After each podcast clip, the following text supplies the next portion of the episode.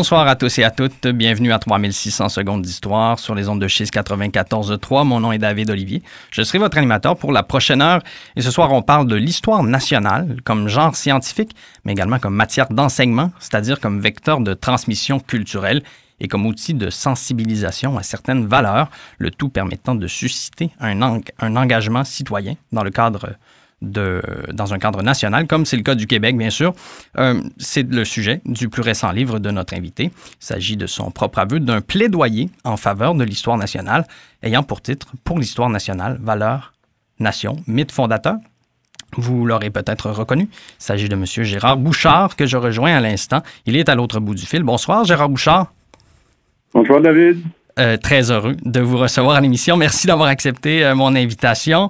Euh, pour les rares personnes qui ne vous connaîtraient pas, Gérard Bouchard, vous êtes sociologue et historien. Vous vous spécialisez dans l'étude des imaginaires collectifs et des mythes sociaux. Vous avez d'ailleurs été titulaire de la chaire de recherche du Canada sur les imaginaires collectifs de 2002 à 2017 à l'Université du Québec à Chicoutimi. Vous avez consacré plusieurs livres à ces questions, seul ou en collaboration. J'en note quelques-uns pour information. Mythes et sociétés des Amériques, dirigé en collaboration avec Bernard Andrès en 2007. Raison et des raisons du mythe, au cœur des imaginaires collectifs en 2014. Les nations savent-elles encore rêver les mythes nationaux à l'ère de la mondialisation en 2019. Je souligne également que vos travaux sur l'interculturalisme s'inscrivent aussi dans cette réflexion plus globale. Vous poursuivez aujourd'hui vos travaux dans cette même veine. En mai 2023, vous avez fait paraître chez Boréal le livre dont nous discuterons ensemble euh, ce soir. Je rappelle le titre, Pour l'histoire nationale, Valeurs Nation, mythe fondateur. Euh, Jean Bouchard, vous ouvrez le livre avec un constat, celui d'une crise des fondements symboliques des sociétés occidentales, dont la société québécoise, bien sûr, n'est pas exemptée. En un mot, vous constatez une perte du sens de l'histoire.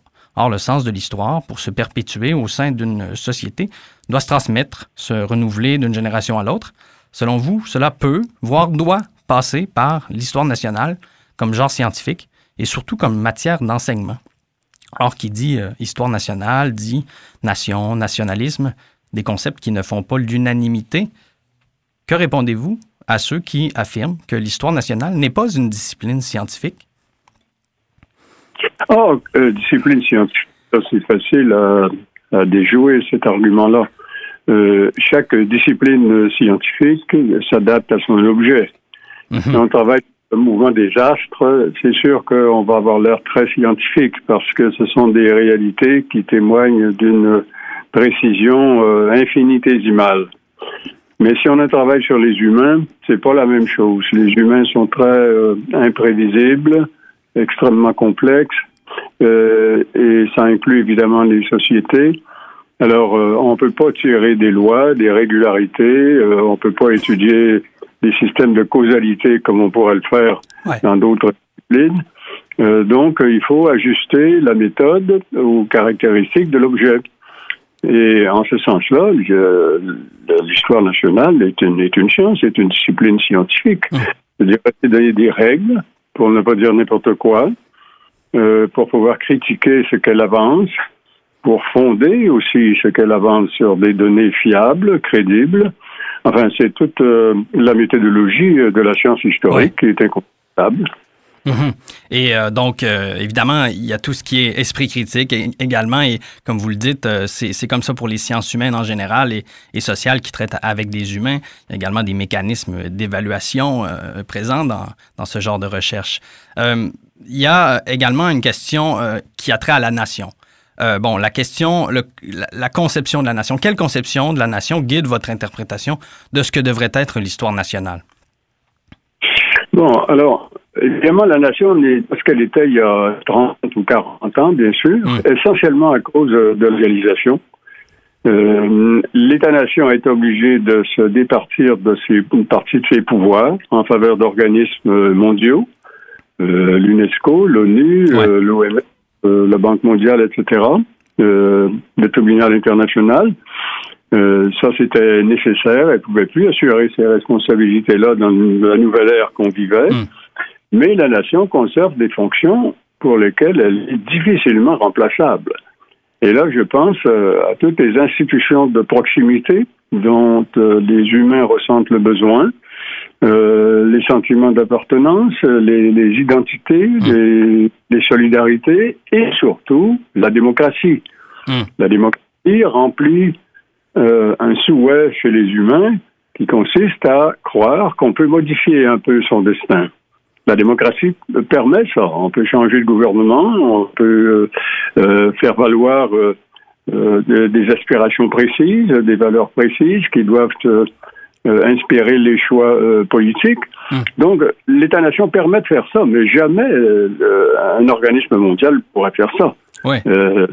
Un, un, organisme mondial qui voudrait remplacer complètement l'État, mais ça entraînerait un sentiment d'aliénation absolument formidable euh, parmi les populations. Mmh. Alors, il faut donc euh, conserver la nation à cause de ça, et en même temps, il faut l'ouvrir. Euh, il faut tenir compte du fait que son environnement n'est plus ce qu'il était. Il faut absolument ouvrir les frontières de la nation, permettre l'immigration, donc l'introduction d'éléments qui en arrive à perturber un peu les vieux équilibres euh, hmm. symboliques, les vieux équilibres culturels, le sentiment d'identité, etc., parce que l'immigrant arrive avec son propre bagage et il a les mêmes droits que les autres citoyens.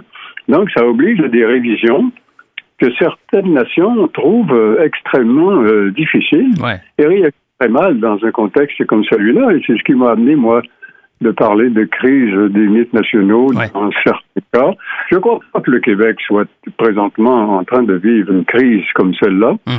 parce que le Québec a quand même fait pas mal de terrain dans mhm. l'ajustement, justement, de ces, euh, de ces équilibres culturels pour que les immigrants puissent se sentir plus à l'aise. Oui, le point de départ, c'est peut-être justement de se poser ces questions-là pour y répondre éventuellement, euh, comme vous le faites évidemment dans votre ouvrage.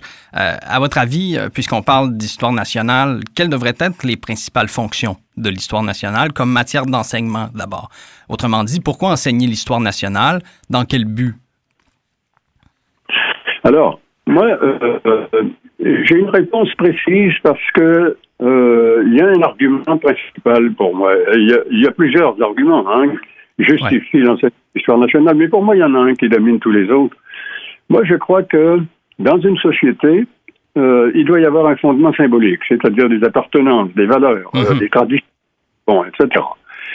Et surtout des valeurs. Pour moi, les valeurs sont le constituant fondamental du fondement symbolique d'une société. C'est le soutien de toutes les institutions, de tout ce qui marche ou qui ne marche pas.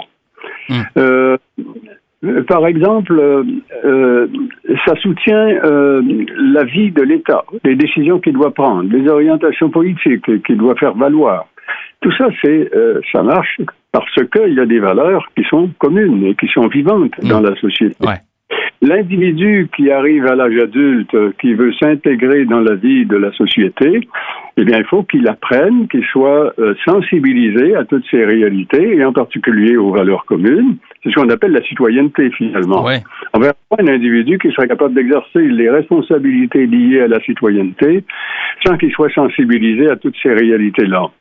Alors, pour moi, la fonction principale de l'histoire nationale, c'est de faire en sorte qu'elle contribue à fortifier, à sensibiliser et à promouvoir les valeurs fondamentales qui soutiennent la vie d'une société. Hmm.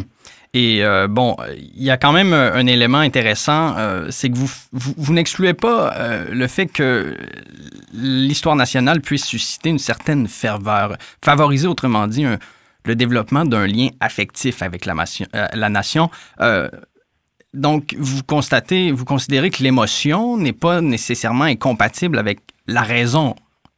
Bien sûr que non. Bien sûr que non. Une société qui fonctionnerait que par la raison deviendrait monstrueuse.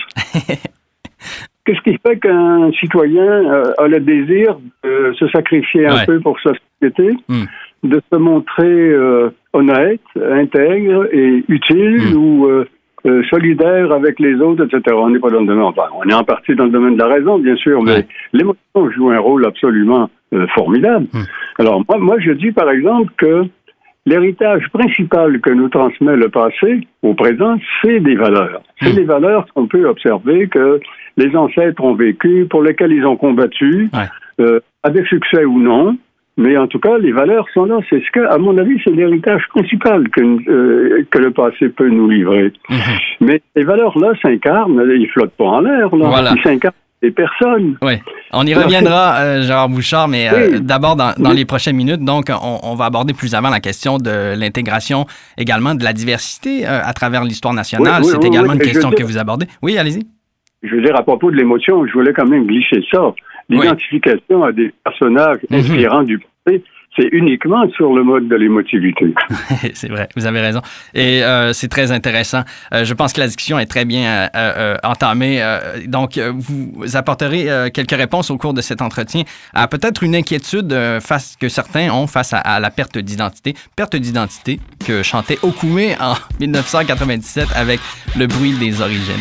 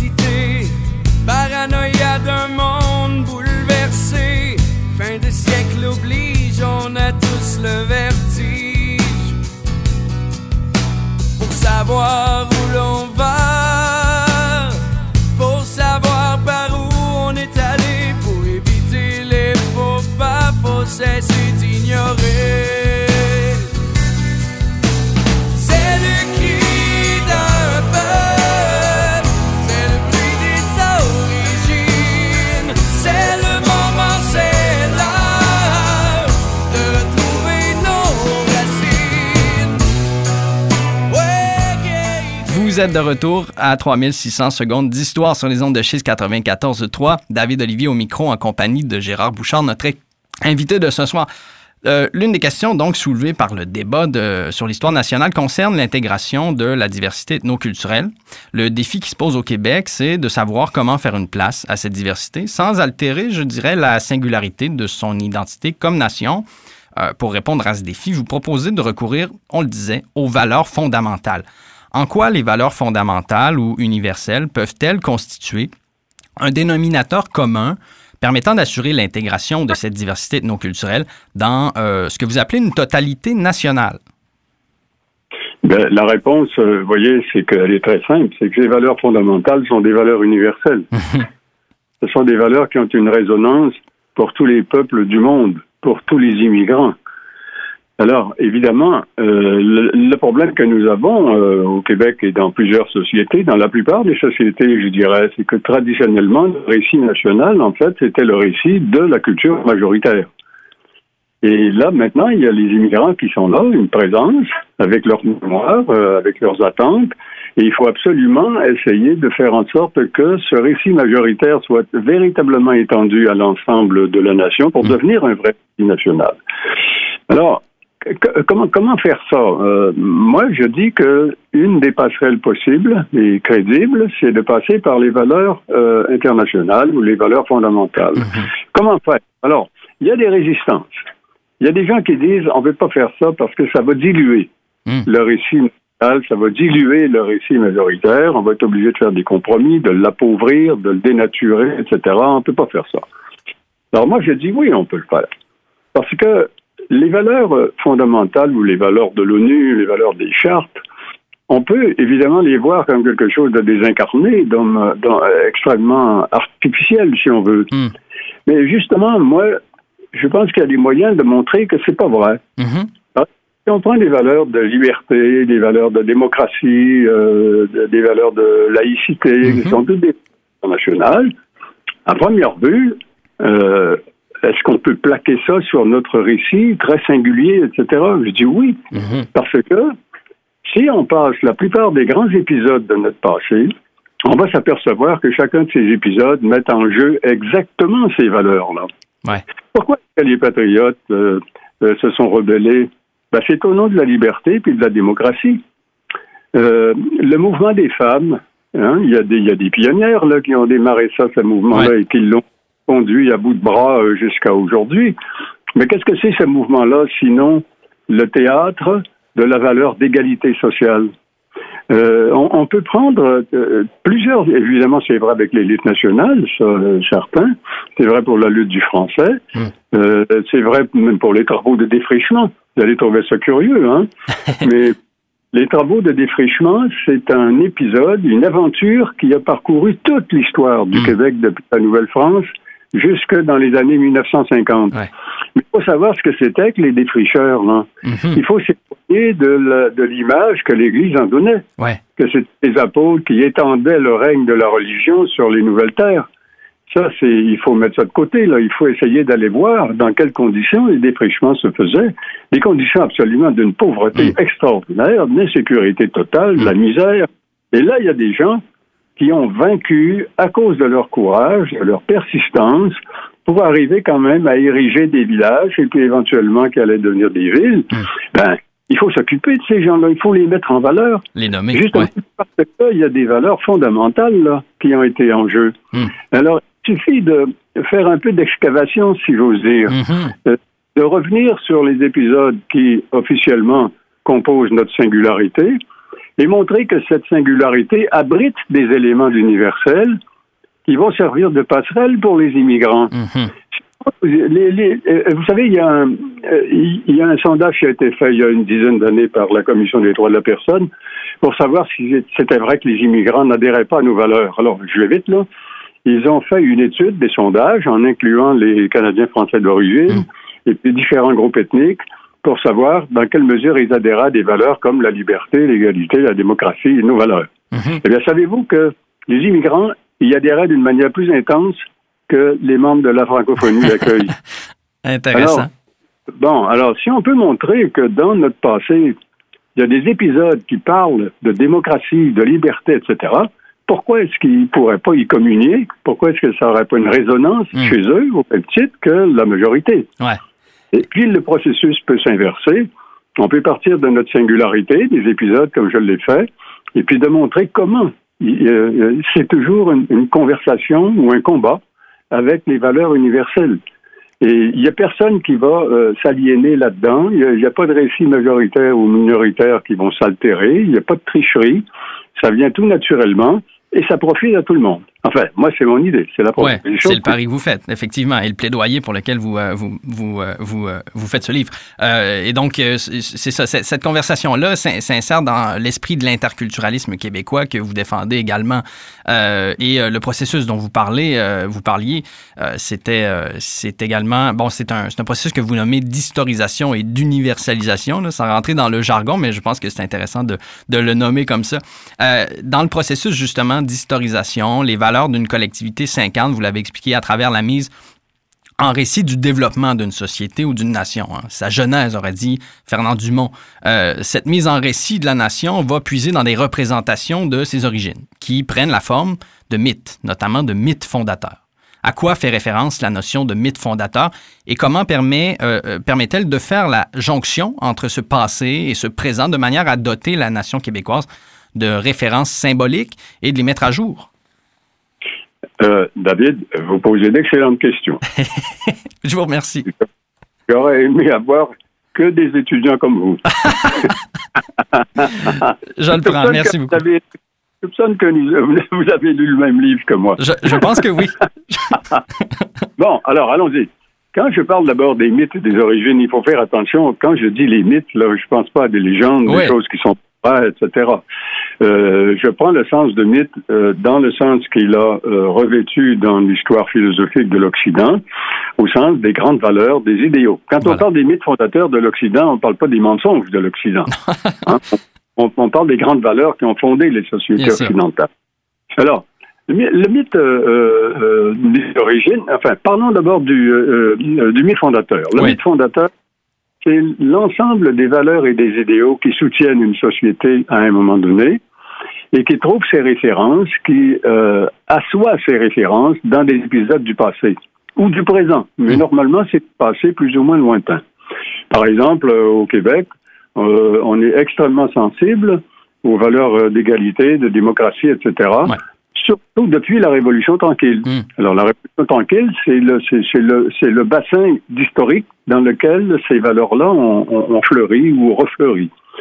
Maintenant, quand on parle des mythes qui ont été créés euh, en relation avec les débuts du peuplement, là, on parle des mythes des origines, parce que ce sont les premiers à avoir été formulés. Hmm. Et, ce sont quand même des mythes fondateurs, mais d'un type particulier parce qu'ils réfèrent au vrai début de la société.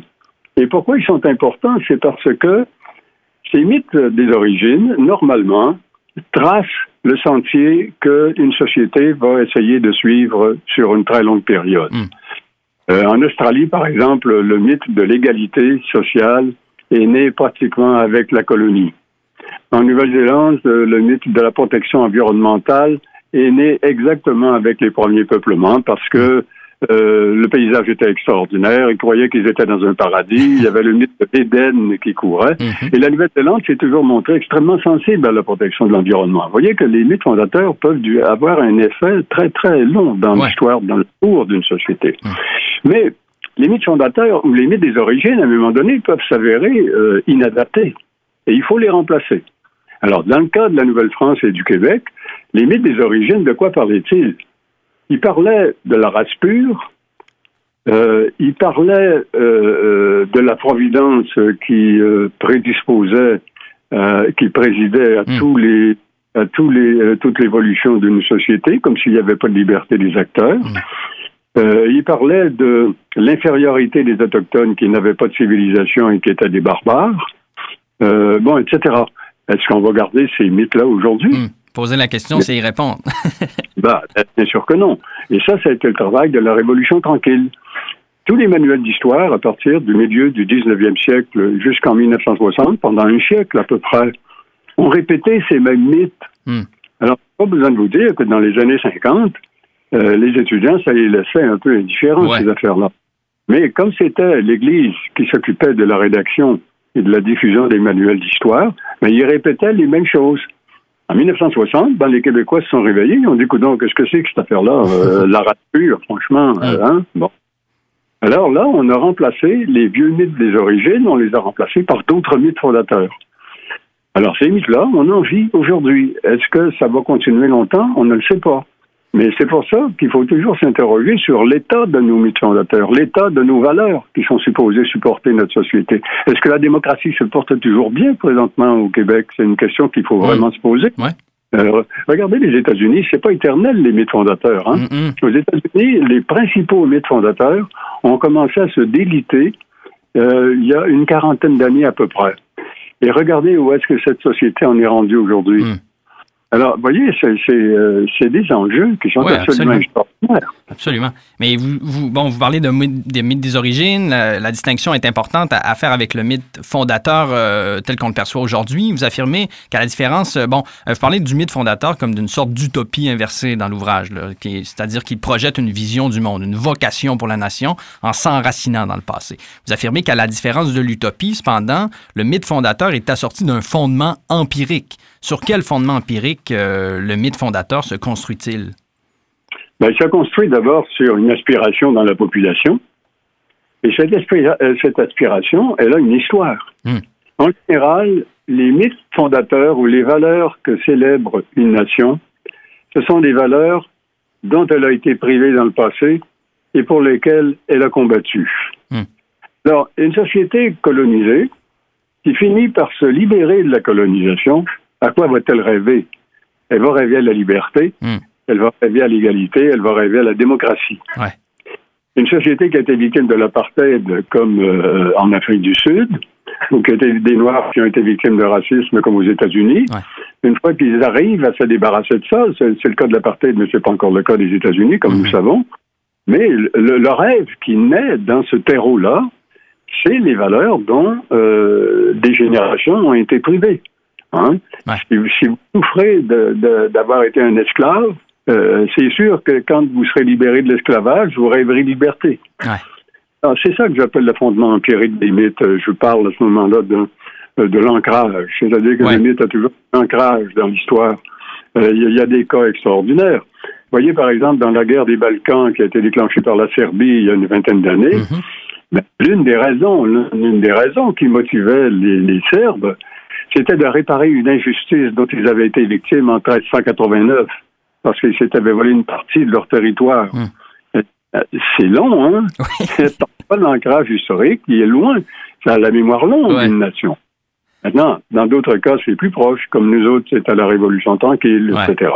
Il y a quand même un certain nombre, un certain nombre d'éléments euh, bon, qu'on pourrait aussi qualifier d'empiriques. D'ailleurs, vous, vous ne récusez pas euh, les termes héros, événements héroïques euh, dans l'ouvrage. Pour vous, il y en a des héros encore. On peut, on peut y référer comme fondement empirique de ce mythe fondateur. Ben, je fais attention au mythe Ouais. des héros, parce qu'il a été tellement profané. Galvaudé, oui. Oui. Alors, euh, quand même, je dis pas qu'il n'y a pas de héros, bien sûr, euh, mais il y a surtout des actes héroïques. Hmm. Ah. Ça, c'est certain. Hein? Euh, Lindbergh qui a traversé l'Atlantique en avion, euh, qui avait quasiment juste une aile, euh, puis euh, la moitié d'un moteur, ben, on peut dire que c'est un acte héroïque. Mais Ouais. Lindbergh n'est pas un héros, parce qu'on a appris après que c'était un naziste, etc. Mais, donc, je parle des actes héroïques. Je parle aussi des figures inspirantes. Je Mhm. parle des personnages transcendants qui peuvent servir de modèle Ouais. aux citoyens d'aujourd'hui, et, en- et- et pas seulement aux jeunes, mais aux adultes Oui, à tout le monde, c'est ça. Alors, je trouve que c'est très important, moi, parce que là, c'est là que la valeur se concrétise, prend vie dans une personne qu'on peut étudier, euh, euh, une personne qui a été extraordinaire, qui a fait des choses absolument inouïes. Alors moi, l'exemple que je donne quand je parle du Québec, évidemment, je parle toujours de- du chevalier de Lorimier, et qui a été pendu euh, à cause de sa participation aux rébellions, Ouais. et qui, de sa cellule, le- le soir qui a précédé sa mort, a écrit une lettre à sa famille pour Mhm. expliquer pourquoi il avait combattu, pourquoi il ne devait pas s'attrister de son décès, parce que ce pourquoi il avait convaincu allait survivre et euh, convaincre euh, d'autres sociétés que ça aurait un avenir et qu'il se sacrifiait pas pour rien, qu'il se sacrifiait pour une grande cause qui était plus grande que lui. Mhm. Ah, voilà quelque chose sur lequel il faut s'arrêter, il me semble. Hein? Mais là, est-ce qu'on est uniquement dans la rationalité? Bien sûr que non. Il y a une couche d'émotion, il y a quelque forcément. chose de l'émotion, absolument. Et puis, Absolument. entre nous, entre nous, l'émotion, c'est pas un mauvais facteur pédagogique. Hein? On se souvient bien non seulement de ce qu'on a appris comme des deux fonds quatre, mais on se souvient bien de ce qui nous a émus. Ouais. On n'oublie jamais. Bien sûr. On va déjà euh, devoir faire une pause, euh, mais euh, bon, au retour de la pause, on va discuter du rôle des manuels d'histoire dans la transmission des valeurs auprès justement des jeunes générations. Mais auparavant, je propose d'écouter un court extrait de la lecture que faisait Yvon Deschamps de son manuel d'histoire du Canada en 1972. Ils se sont dit, on va s'installer ici, il y a une pièce à faire. Ça fait qu'ils se sont bâtis euh, 100 pages 9. Euh, une grande maison neuve. Ouais, ben, il n'y en avait pas de vieille. euh, euh, bon. Ça fait qu'ils se sont bâtis là. Là, ils ont resté dans la maison 5-6 pages. D'un coup, ils ont commencé à s'ennuyer, tu sais. Fait qu'il y en a un, il dit Hey, les gars, si on se faisait un sport national, les gars ont dit OK. Ça fait que là, ils sont réunis toute la gang en espèce de conseil, tu sais, pour essayer de décider quel sport que ça sera. Mais pour bien vous prouver que ces gens-là étaient bel et bien nos ancêtres à nous autres, finalement, ils n'ont pas pris de décision eux autres mêmes. Ils ont fait venir un chef, un chef de loisirs de France pour décider pour eux autres quel sport qu'il lui fallait. De retour à 3600 secondes d'histoire sur les ondes de Schiste 94.3, toujours en compagnie de l'historien et sociologue Gérard Bouchard. Nous discutons maintenant du rôle des manuels d'histoire dans la promotion des valeurs. Gérard Bouchard, la jonction entre le passé, le présent et euh, la construction de références symboliques passe nécessairement, à votre avis, par l'éducation, donc l'école et les outils mis à la disposition des enseignants pour en assurer la transmission. Les euh, manuels d'histoire ont depuis longtemps figuré parmi ces euh, outils privilégiés dans l'enseignement de l'histoire nationale. Vous avez donc entrepris une enquête euh, importante afin de comprendre comment s'est construit et diffusé le récit des mythes fondateurs à travers un corpus de pas moins de 103 manuels d'histoire en usage au Québec entre 1804 et mi- et 2018.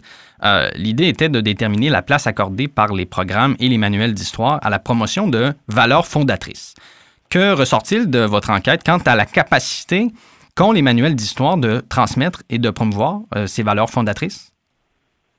Bon, alors, euh, il y a des, euh, des différences dont il faut faire état.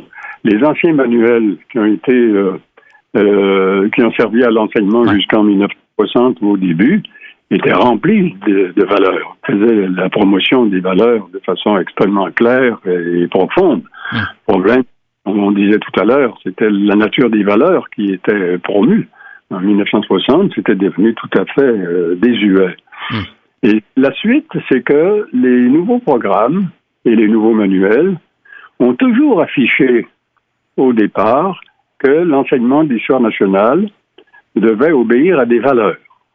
Devait faire l'apprentissage des valeurs. Et mhm. ça, ces valeurs-là étaient toujours bien nommées, euh, la liberté, la démocratie, enfin toutes les valeurs qui sont dans notre charte et qui nous mhm. soutiennent aujourd'hui.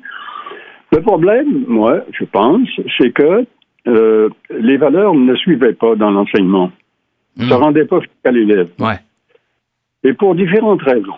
Euh, une des raisons, c'est qu'il y a des. Ben D'abord, il faut faire état de la nouvelle didactique, là, hein, qui euh, a commencé à se frayer une place là, dans les années 60-70, et puis qui est devenue prédominante à partir des années 2000 ou 2005. Et là, il y avait un virage. Là. Cette nouvelle didactique n'avait pas pour priorité de transmettre la mémoire. Elle avait pour priorité de développer l'intellect de hmm. développer ce qu'il appelait des habiletés chez l'élève, et elle faisait de l'élève le centre de l'opération euh, pédagogique. C'était l'élève qui prenait les décisions, c'est lui qui apprenait, c'était l'élève apprenant. Le maître était là, disons comme auxiliaire, si vous voulez, pour lui donner les moyens de prendre ses décisions, de ses choix, de construire son identité, et puis de faire ses sélections parmi les matériaux historiques euh, euh, qu'on lui présentait. Alors là, évidemment, euh, le récit est pratiquement disparu. Euh, le récit a vraiment euh, occupé une place très secondaire. la mémoire elle-même n'était plus l'objectif principal de, l'histoire nationale. Mmh. Et les valeurs, alors là, ce qui est arrivé des valeurs, c'est qu'il y a un certain nombre de nouveaux didacticiens qui n'accordaient pas beaucoup d'importance euh, à la transmission ou à la promotion des valeurs, parce que c'était bousculer un peu l'élève qui doit lui-même prendre des décisions, qu'on ne mhm. doit rien lui imposer. Deuxièmement, il y a quelques didacticiens qui étaient carrément opposés euh, à mettre l'histoire au service euh, des valeurs. moi, je dirais pas que c'était la majorité, là, mais il y, y, en avait. Enfin, bref, la nouvelle didactique n'a pas bien servi la sensibilisation euh, aux valeurs. Et là, je vais donner un autre exemple. Euh, une idée courante, en tout cas qui est dans tous les programmes et euh, qui est annoncée dans tous les manuels, c'est de d'éclairer le présent à partir du passé. Ouais. Donc, quand on veut, par exemple, illustrer ou montrer les racines d'une valeur quelconque, l'égalité, ben, l'égalité des races, par exemple, eh bien là, on s'en va dans le puis on, aperçoit euh, le sort qui était réservé aux Autochtones. Bon, alors là, c'était une, occasion, une belle occasion pour euh, parler euh, de la valeur d'égalité, de pluralisme, puis de lui donner un contenu très concret que les élèves peuvent assimiler et dont ils vont se rappeler. Là, on voit bien ce que c'est que le pluralisme, hein, parce qu'on montre le contraire. Ouais. Bon, il y a, plein d'exemples comme ça. Là. Euh, j'en donne plusieurs dans mon, dans mon livre. Mais ce qui arrive, c'est que cette relation, du, ou cette dialectique, si on veut, là, on mhm. peut l'appeler comme ça, mais cette articulation du présent au passé se fait très mal dans les manuels euh, de la nouvelle didactique. Euh, Et... qui, quoi, ça dépend, ça, je ne m'aventurerai pas là-dedans, mais il se fait très mal. les, les valeurs du présent à un moment donné, pourrait euh, trouver dans des épisodes historiques des occasions en or pour euh, montrer leur résonance, leur application, mm. leur valeur, etc. Et ça ne se fait pas. Ouais. Et donc, l'idée d'introduire euh, la sensibilisation aux valeurs dans les objectifs du programme d'histoire nationale, vous l'avez dit, est controversée. C'est peut-être une des, des, raisons qui, qui fait que les manuels ne suivent pas ou que ça ne se rend pas à l'élève. Sans, sans, rejeter en bloc là, les objectifs, vous l'aviez bien dit, du renouveau pédagogique mis en place au début euh, des années 2000 et même en reconnaissant les apports euh, plus récents du programme d'histoire en vigueur depuis 2017, euh, vous remarquez toujours une carence concernant l'apprentissage des valeurs. Bon, pourquoi y a-t-il encore des réticences à faire l'apprentissage des valeurs? Un objectif assumé central du programme d'histoire nationale? Bon, alors, là, vous avez dit euh, à l'instant que les, nouveaux didacticiens étaient opposés à ça. Ça, ça c'est trop. Euh, ça, ça, manque de nuances. Il y a des didacticiens qui sont opposés, d'autres qui sont pas très. C'est pas blanc noir. Non, c'est ça. D'autres qui sont hésitants. Bon. Euh, et puis d'autres qui sont d'accord. Ouais. Mais encore une fois, c'est le travail pédagogique, le travail didactique qui, qui, qui n'arrive pas à, transposer, à faire véhiculer ces objectifs-là dans le travail de la classe. Hmm. Et ça, vraiment, moi, là, je suis pas didacticien, euh, je peux pas aller jusque-là pour expliquer comment ça se passe. Mais je pense bien que tout le monde constate à peu près la même chose. Moi, tout ce que je peux dire, c'est que l'une des raisons c'est que euh, la nouvelle didactique, mais ce n'est qu'une des raisons, hein, la nouvelle didactique, encore une fois, comme je le disais, ne veut rien imposer hmm. à l'étudiant. Ouais. Et même le mot transmission euh, est, est, incompatible avec l'esprit de la hmm. Nouvelle et que moi j'en ai eu l'expérience dans, des exposés parfois devant des, des didacticiens, j'utilisais le mot transmission des valeurs, je me faisais reprendre tout de suite. Ça grinçait, ah ouais. Parce que c'est exercé une influence euh, indue sur la liberté de l'élève qui doit lui-même faire ses choix. Euh, alors à ce moment-là, parler de promotion des valeurs, ben, c'est encore pire. Hein, parce que promotion, c'est perçu comme de la propagande là, à ce moment-là. Alors moi, je trouve que comme je pense là vous étiez en train de m'y amener, je trouve qu'il doit y avoir probablement des compromis à faire. Oui, bien sûr. Euh, avec la nouvelle didactique pour l'amener sans se sacrifier, pour l'amener quand même à réintroduire des éléments de récit, des éléments d'émotion, pour illustrer les valeurs qui sont absolument nécessaires à une société. Alors que moi, comme plusieurs, je pense que euh, la raison principale pour laquelle il faut s'intéresser à l'histoire, c'est qu'elle transmette les valeurs qui soutiennent notre société et avec laquelle on veut se gouverner. Euh, bon, alors, si ça c'est vrai, euh, il faut faire quelque chose dans la mm. pédagogie, la didactique pour concrétiser un petit peu cette vision-là, sans trahir, encore une fois, les valeurs de la didactique qui sont parfaitement respectables. Hein, euh, moi, je reconnais qu'il y en a plusieurs qui sont vraiment des apports importants. Mm. de donner plus d'autonomie à l'élève, euh, ça, c'est très, très bien pour qu'il développe une responsabilité, qu'il apprenne à construire lui-même son identité plutôt que de la faire exposer, qu'il apprenne à penser plutôt que d'être victime d'endoctrinement. Euh, tout ça, c'est essentiel. Hein. On ne discute pas de ça. Mais encore une fois, il me semble qu'il doit y avoir moyen de traduire des objectifs qui paraissent euh, incompatibles dans des formules didactiques et pédagogiques qui pourraient être viables. Ouais. Vous l'avez dit, c'est euh, l'objectif, en fait, c'est de, ne rien imposer aux élèves. Bon, dans une certaine mesure, bien sûr, mais vous n'êtes pas contre, euh, euh, radicalement contre cette idée-là de ne pas tout imposer à l'élève. Et, donc, vous diriez, je suppose que l'histoire nationale peut rester tout à fait objectif tout en faisant la promotion de valeurs particulières, n'est-ce pas? Ben, bien sûr. Regardez, on, dit que l'historien doit être objectif, hein, qu'il ne peut pas prendre de parti, qu'il ne peut pas affirmer de valeurs particulières. Bon. Alors, si moi je travaille pour la, sur la pauvreté, euh, je travaille sur la pauvreté pendant 20 ans, je publie trois ou quatre livres pour montrer à quel point, à quel point c'était difficile, euh, misérable et au fond inacceptable. Hmm. Hein?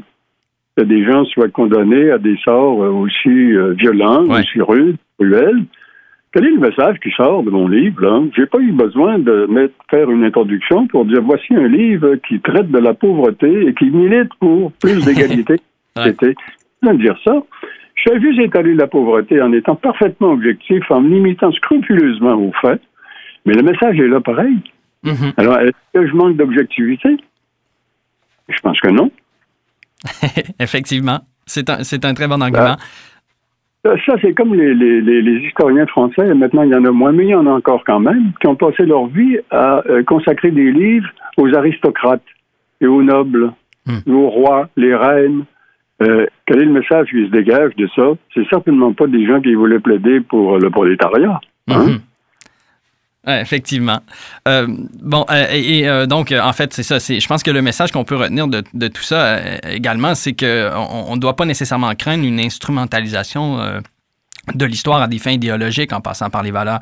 C'est euh, c'est euh, c'est donc euh, mu par une par une par une méthode historique et on reprend finalement par les faits un certain nombre de choses qui qui incarnent ces valeurs.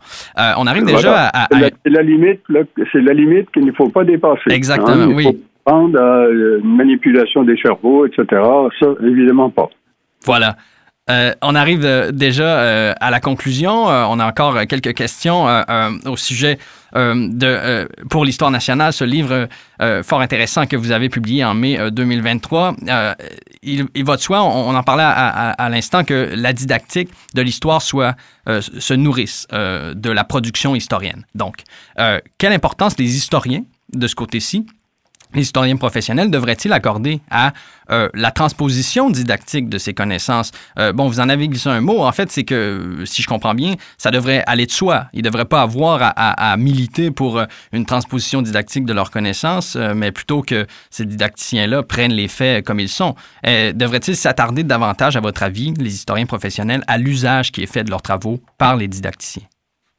Alors, je pense que c'est le cas. Hein. Je pense qu'il y a plusieurs historiens qui accordent beaucoup d'attention à ça et qui euh, euh, travaillent en faveur de cette application de leur savoir hmm. dans les modèles d'enseignement.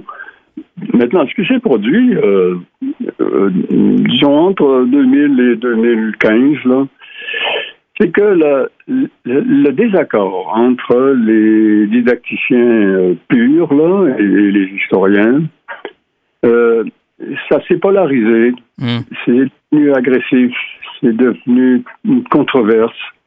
Et les gens, finalement, n'arrivaient plus à se parler. Hmm. Et à mon avis, ça, ça a été vraiment dommageable. Ça, ça a été nocif.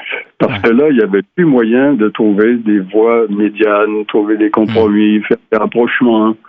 J'apercevoir, par exemple, que deux éléments qui étaient considérés comme absolument inconcevables, et c'est scandaleux d'y penser, mais quand on y regarde froidement, euh, non, on voit des, passerelles qui pourraient être euh, étendues.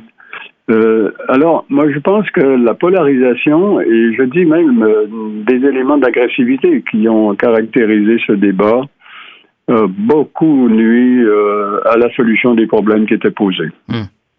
Et donc, ça devrait est-ce que ça devrait ou non, euh, à votre avis, euh, orienter la perspective que des historiens dans leurs travaux, cet enjeu qui, euh, qui, qui, est celui de la transposition de leurs connaissances en, matière d'enseignement, finalement, par les didacticiens, est-ce que, est que ça devrait être ce qui, un élément qui est pris en compte dans les travaux historiques ou pas ah, du tout? Ou est-ce que ça devrait être au choix, finalement? Ça l'est, certainement. Je dirais pas que c'est prioritaire, parce que les historiens se lance dans un projet de recherche, euh, c'est parce que ça répond à des curiosités, à un mhm. besoin de savoir qu'il faut éclairer, qui est neuf, euh, bon. Et ils pensent pas tout de suite à l'enseignement qu'on pourrait en tirer après. Ouais. Euh, ils font d'abord leur travail d'historien. Voilà. Et ça n'empêche absolument pas que les résultats de leurs travaux soient utilisés après à des fins d'enseignement. Mhm évidemment, euh, la qualité des travaux va plutôt militer en faveur euh, d'une transposition vers mhm. l'enseignement. Euh, donc, c'est pas nécessaire que l'historien ait toujours une conscience didactique, je dirais, à l'esprit. Mais après ça, ben, il faut des historiens quand même qui ont développé ça, mhm. et on en trouve beaucoup. Et d'un autre côté, des didacticiens aussi qui affichent la même curiosité pour l'histoire. Mais si si la didactique euh, postule d'abord que l'écriture de la mémoire n'est pas l'objectif prioritaire de l'histoire nationale, ben ça part un peu mal, là. Hein? ça part pas bien. Je comprends que faut que ça forme l'intellect, euh, ça c'est mais c'est pas incompatible, hein? C'est pas incompatible. Voilà. Donc, vous militez, en fait, euh, au fond, là, pour un, dialogue serein avec les didacticiens, entre historiens et didacticiens dans, dans, dans, dans cette volonté de, de, ben, de promouvoir l'histoire nationale comme quelque chose qui, euh, qui est tout à fait compatible euh, avec, euh, avec les, ben, les objectifs de la... mémoire. Oui, voilà. de la mémoire. oui, c'est exact. C'est un des, c'est peut-être le message principal de mon livre. Hum. le deuxième étant l'importance de réintroduire le récit de façon à contribuer, disons, à l'apprentissage des valeurs qui font de notre société. Parce que si ça se fait pas dans l'histoire nationale, ça c'est une autre chose que j'explique dans le livre, où est-ce que ça se fait? Euh, anciennement, ça se faisait dans les familles, ça se faisait par l'Église, ça se faisait par les médias, par l'État, par la littérature. Ouais. Mais aujourd'hui, c'est, je dirais pas que c'est fini, là. Mais enfin, euh, la famille n'est plus ce qu'elle était. L'État a perdu sa crédibilité. Les médias sont sous la concurrence des réseaux euh, sociaux. Ouais. La littérature s'est désengagée euh, des, euh, engagements euh, sociaux, des, des enjeux sociaux, parce que c'est défini comme un art autonome, et c'était tout à fait correct. Alors, si ces mécanismes-là fonctionnent maintenant mal ou pas du tout, comment, comment se fait la transmission et la promotion des valeurs Hmm. C'est une question fondamentale qu'une société doit se poser. Les valeurs euh, ne nourrissent pas toutes seules, là. Hein? Oui, vous avez bien raison. Euh, dans la conclusion du, euh, du livre, vous, paras- vous paraphrasez le, le poète René Char en affirmant que le Québec a reçu un héritage, mais sans testament. Vous constatez que le Québec souffre d'un handicap culturel, ce sont euh, vos mots, en raison notamment de la difficulté pour les citoyens de s'identifier aujourd'hui aux grandes figures de son histoire. Euh, quelle solution proposez-vous pour combler ce vide culturel? Ben, c'est un peu euh, ce que suggère mon livre. Je dirais que ça résume finalement Ouais. mon livre.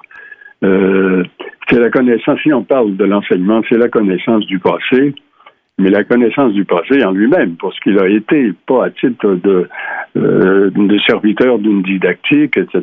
C'est la valeur du passé pour lui-même. Ouais. Et à ce moment-là, ben, réintroduire ce qu'il faisait. Le récit, vous savez, dans toute l'histoire euh, euh, humaine, c'est le mécanisme le plus efficace, le plus éclairant, le plus attirant euh, qu'on ait pu trouver, le récit. Mm. C'est c'est quelque chose de magique.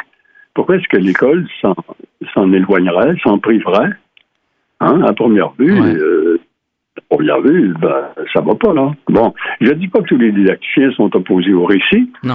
mais encore une fois, il y en a qui le sont, il y en a d'autres qui sont ambivalents, il y en a d'autres qui seraient favorables à certaines conditions. Alors, à mon avis, pour conclure, en tout cas, en ce qui me concerne, non, pour qu'il y ait autre débat là, qui démarre, mais sur des bases euh, plus sereines, plus rationnelles que, que celui dont euh, nous venons de sortir. Ouais. Vous suggérez quand même, euh, et c'est intéressant, euh, de mettre peut-être un accent particulier sur une trame mémorielle en particulier qui devrait nourrir notre imaginaire collectif. Est-ce que vous voyez où, où je m'en vais? Je parle de la trame populaire, celle que vous qualifiez de sobre et discrète. Vous pouvez nous parler un peu de ça?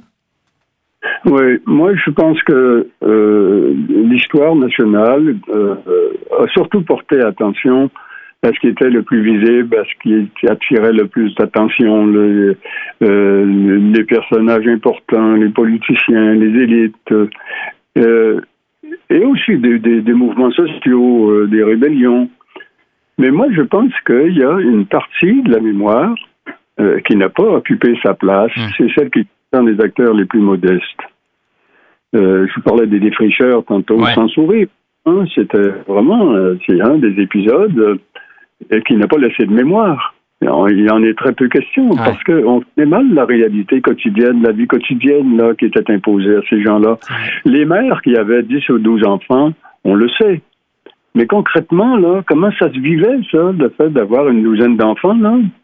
Quand euh, on était dans un contexte de défrichement, d'une pauvreté inouïe, où il n'y avait pas de médecin, il n'y avait pas de clinique, il n'y avait pas de service, il n'y avait rien du tout. Tous ces gens devaient se, euh, se débrouiller avec des taux de mortalité infantile incroyables, euh, des, des insécurités, des angoisses, parce que les mères étaient comme celles d'aujourd'hui, là, elles tenaient à leurs enfants. Ça, ça n'a pas changé. Ouais. Ah, y, il y a des, comment je dirais, il y a des scènes importantes de notre passé euh, auxquelles on n'a pas assez porté attention. C'est ce que j'appelle la trame populaire. Ouais. Moi, ce qui me concerne, par exemple, pour la Nouvelle-France, c'est celle qui m'intéresserait de loin euh, le plus. Mm. Parce que le reste, c'est une histoire française, c'est une histoire parisienne, métropolitaine. Ouais. C'est l'histoire de la commerce des fourrures qui nous passait complètement par-dessus la tête. Mm. Euh, je veux dire, par les trafiquants là, qui en retiraient les profits. C'est les gouverneurs, euh, la plupart du temps corrompus, euh, qui étaient mis en punition ici pendant quelques années et puis qui avaient retourné à la cour de Versailles ou euh, dans leur château. Euh, je sais pas, c'est pas une histoire qui était la nôtre. Je dis que la Nouvelle-France officielle, c'est pas une histoire qui est la nôtre. La nôtre, c'est celle des défricheurs, c'est celle des colons, c'est celle de ceux qui ont euh, côtoyé euh, l'Autochtone et qui s'en sont fait des amis et qui se demandaient pas s'ils avaient une civilisation ou pas. Mm. Euh, ben, euh, en tout cas, voilà, je vais vous dire, faites-moi pas démarrer là-dessus, là, parce que on est parti pour une autre heure. Pardonnez-moi, pardonnez-moi. Mais quand même, euh, sur, sur, cette, eh ben, poursuivons sur cette trame, mais dans un autre, dans un autre, dans une autre direction. En fait, c'est que bon, vous, vous êtes historien également, vous réfléchissez là dans ce livre sur sur le rôle des valeurs et tout ça, sur l'enseignement de l'histoire, le lien entre l'histoire et la didactique. Mais comme historien, est-ce qu'on peut s'attendre à ce que vous-même vous, vous, ben, vous trouvez un, sujet qui vous passionne à ce point pour, euh, pour justement faire cet exercice d'une histoire de, de cette euh, population sobre et discrète? Ah oui, oui, autrement dit, est-ce que je suis fidèle à mes paroles ou pas? Hein? Absolument. Ben, je vais publier l'an prochain. Le livre doit sortir euh, dans le courant de l'automne, quelque chose comme ça. Mm-hmm. Un livre auquel je travaille depuis 50 ans. Wow. Il va s'appeler euh, Terre des humbles et qui va porter justement sur ce que vous avez appelé la, à ma suite euh, la trame populaire. Ouais. Parce que ici, il y avait des conditions. Il nous reste quoi là? Il nous reste deux minutes ou cinq minutes? Oh, Quelques minutes, là. Cinq, cinq, cinq six minutes. OK.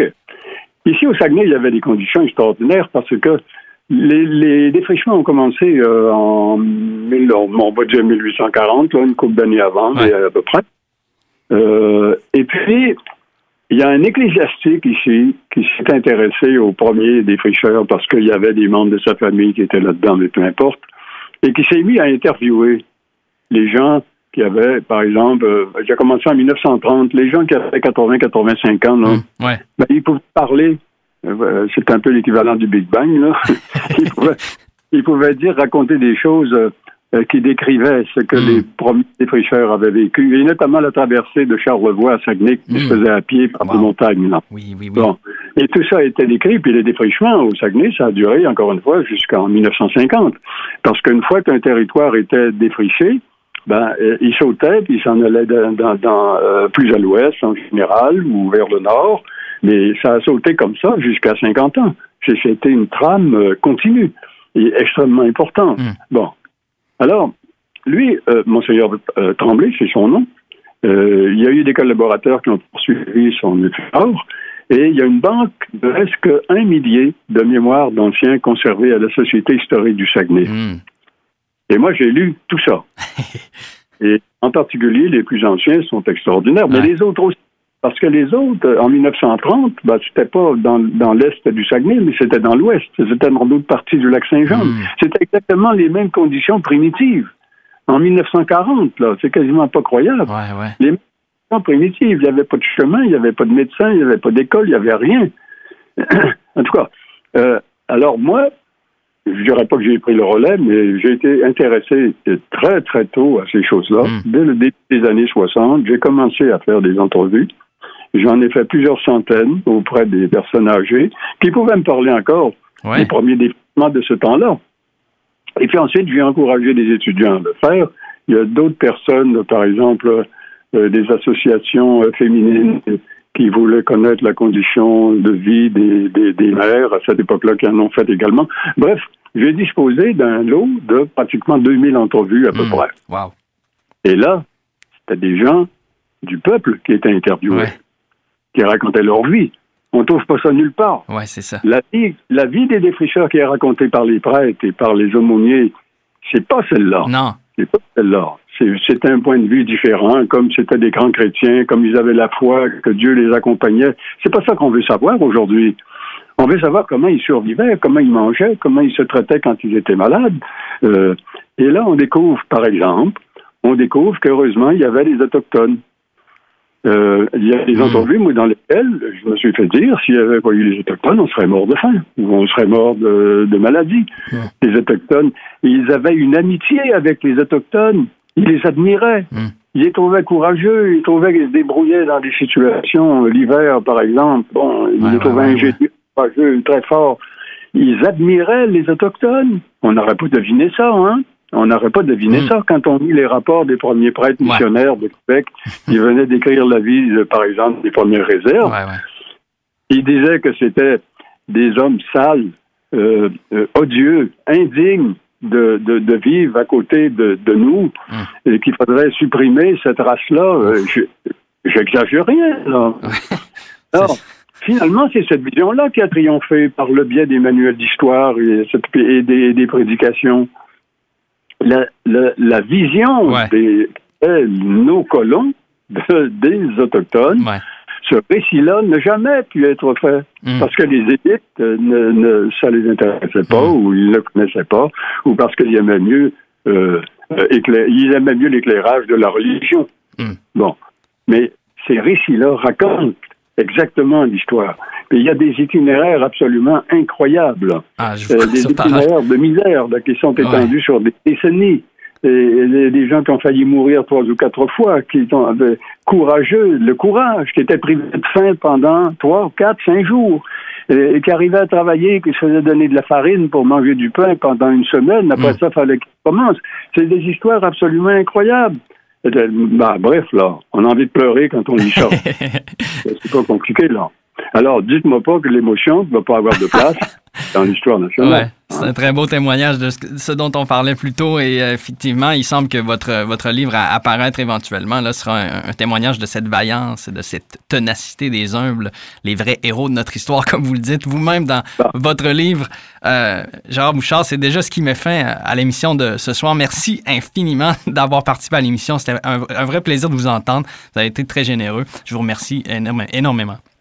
Bon, ben, moi, ce que je vais vous dire, c'est ce que les vieux me disaient souvent quand j'avais fini de les interroger.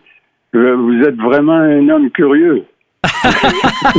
Eh ben, Il y en euh, a je- qui me disaient, il y en a qui me disaient, vous êtes un bon questionneur.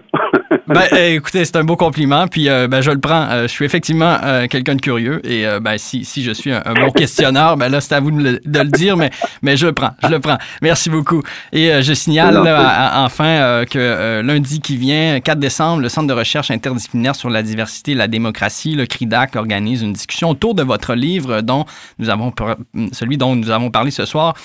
Euh, donc, vous y serez, bien sûr ainsi que le sociologue Simon Langlois euh, de l'Université Laval, euh, professeur retraité de l'Université Laval, et l'historien Julien Goyet, Goyette également.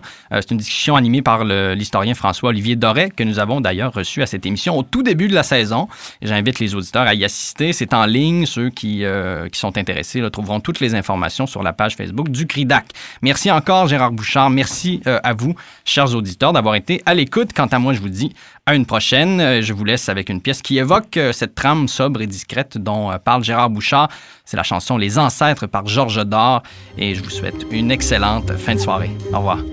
Je les revois grandeur nature, enlacés pour danser la gigue, et les croix de leur signature me font signe de leur fatigue. Je parle d'eux pour me convaincre qu'ils n'ont eu ni tort ni raison. Survivre, c'était déjà vaincre, et il fallait bâtir maison. Mais le jour des morts est passé, Fini le temps des survivants.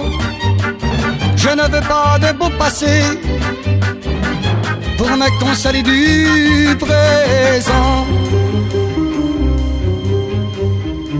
Les yeux faits pour la vigilance, courbés entre l'arbre et le vent. Ils se taisaient, mais leur silence nous a servi de paravent. Je parle de par habitude. Ce que j'en dis, c'est pour compter.